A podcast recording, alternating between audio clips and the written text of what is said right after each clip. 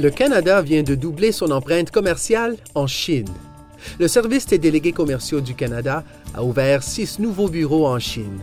À partir de maintenant, les entreprises canadiennes peuvent bénéficier de partenariats élargis en matière de commerce, d'investissement et d'innovation, en plus de profiter d'une expertise locale sur place.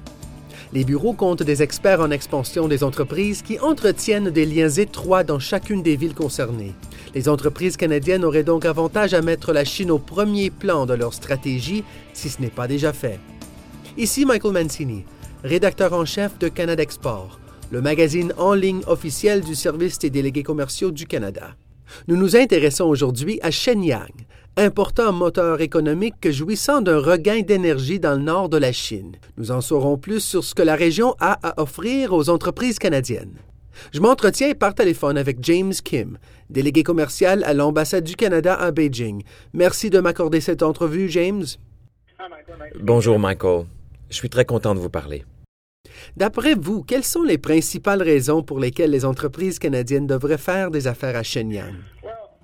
Pour vous mettre en contexte, il me faut d'abord vous parler de la région de Dongbei.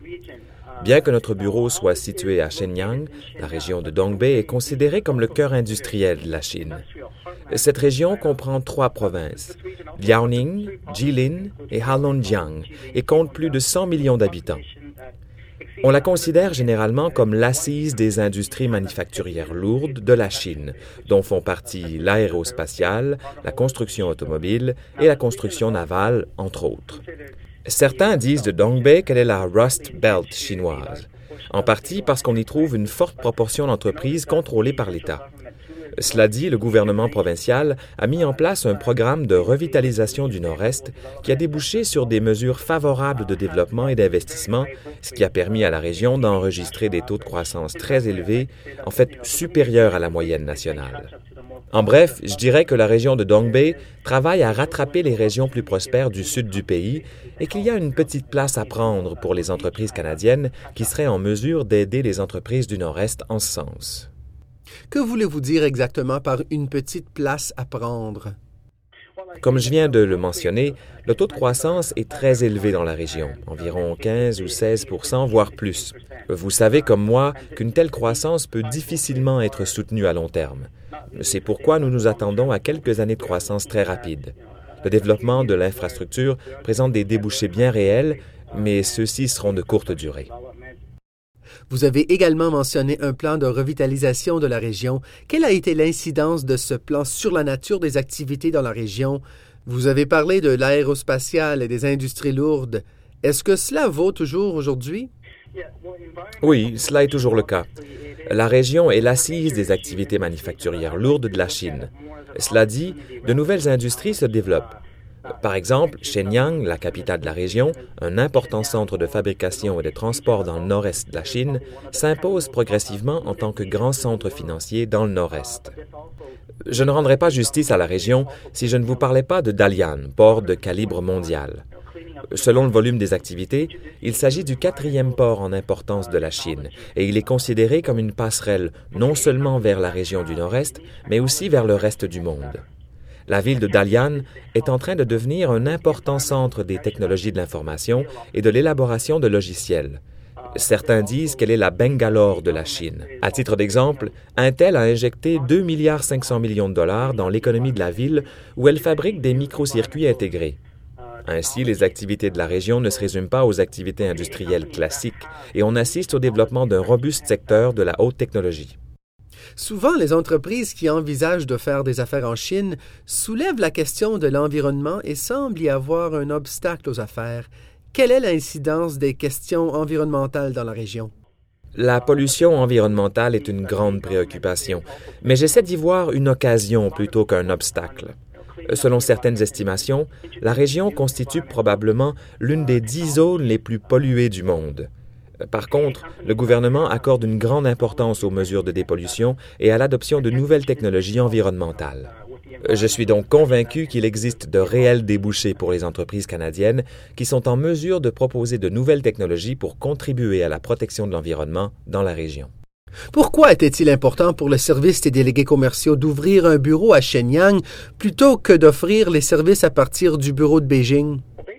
En gros, Shenyang est à environ 700 km de Beijing, ce qui rend à peu près impossible la prestation de services à partir de Beijing. C'est un peu comme si nous desservions la région de Toronto à partir d'Ottawa. En ayant une présence sur place, nous pouvons adopter une approche beaucoup plus proactive du marché. Le délégué commercial de ce bureau est en mesure de repérer et de valider rapidement les occasions commerciales qui se présentent.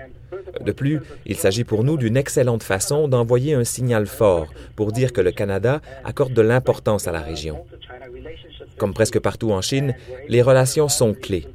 Si notre présence sur place nous permet de mieux entretenir nos relations, alors nous serons mieux en mesure d'aider les entreprises canadiennes souhaitant faire des affaires dans la région à établir des contacts. Maintenant, j'aimerais savoir à quoi doit s'attendre une entreprise type qui fait des affaires à Shenyang et dans la région. Selon vous, quels sont les grands défis auxquels doivent s'attendre les entreprises canadiennes qui s'y rendent pour faire des affaires? Après quelques recherches, nous avons découvert que l'entreprise chinoise n'avait même pas de bureau et qu'elle n'avait en fait qu'un numéro de téléphone cellulaire. De plus, l'entreprise n'était enregistrée que depuis quelques mois. Il ne s'agissait manifestement pas d'un acheteur sérieux. Nous avons aussi découvert que l'entreprise chinoise s'inscrivait dans une manigance frauduleuse plus large, consistant à faire miroiter de grosses commandes à des entreprises étrangères pour les attirer en Chine, où on leur demandait de verser une commission en échange de l'obtention du contrat, lequel bien sûr ne se concrétisait jamais. Donc, nous pouvons aider les entreprises canadiennes à éviter les pertes de temps et d'argent. Hein, dans l'exemple que je viens de vous donner, l'entreprise canadienne a évité d'être victime d'une fraude et elle n'a pas eu à consacrer le temps et les efforts qu'impliquait un voyage en Chine. James, je suis certain que cela intéressera de nombreuses entreprises. À qui devrait s'adresser une entreprise canadienne souhaitant en savoir plus sur Shenyang, sur la région et sur notre bureau là-bas? Elle devrait communiquer avec Sam Chue. Le prénom Sam et le nom Chue appelé CUI. Sam est notre délégué commercial pour la région et il travaille à Shenyang. Comme il est né dans la région de Dongbei, il connaît très bien les coutumes et pratiques commerciales locales. De plus, il a une vaste expérience des affaires en Chine et dans la région de Dongbei. J'invite les entreprises s'intéressant à la région de Dongbei à communiquer avec notre représentant à Shenyang. Elles peuvent obtenir ses coordonnées sur notre site web à l'adresse www.déléguécommerciaux.gc.ca. Je vous remercie pour le temps que vous venez de nous consacrer, James. Merci, Michael.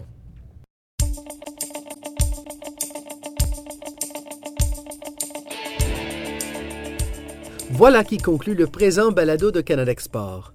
Je vous invite à revenir pour notre prochain balado qui portera sur une autre ville de Chine où le service des délégués commerciaux du Canada a étendu ses activités. Comme James l'a dit, n'oubliez pas de communiquer avec Sam Chue à notre bureau de Shenyang pour découvrir comment il peut aider votre entreprise. Pour ce faire, rendez-vous à l'adresse déléguéscommerciaux.gc.ca. Vous pouvez aussi obtenir les coordonnées de Sam sur le site web de Canada Export à canadexport.gc.ca. Vous pouvez également en profiter pour vous renseigner sur les autres villes où le service des délégués commerciaux du Canada a étendu ses activités en Chine. Je vous recommande aussi de communiquer avec un de nos 18 bureaux régionaux au Canada, qui pourra vous aider à évaluer votre état de préparation à l'exportation. Encore une fois, consultez le site déléguéscommerciaux.gc.ca. Ici Michael Mancini qui vous dit à bientôt.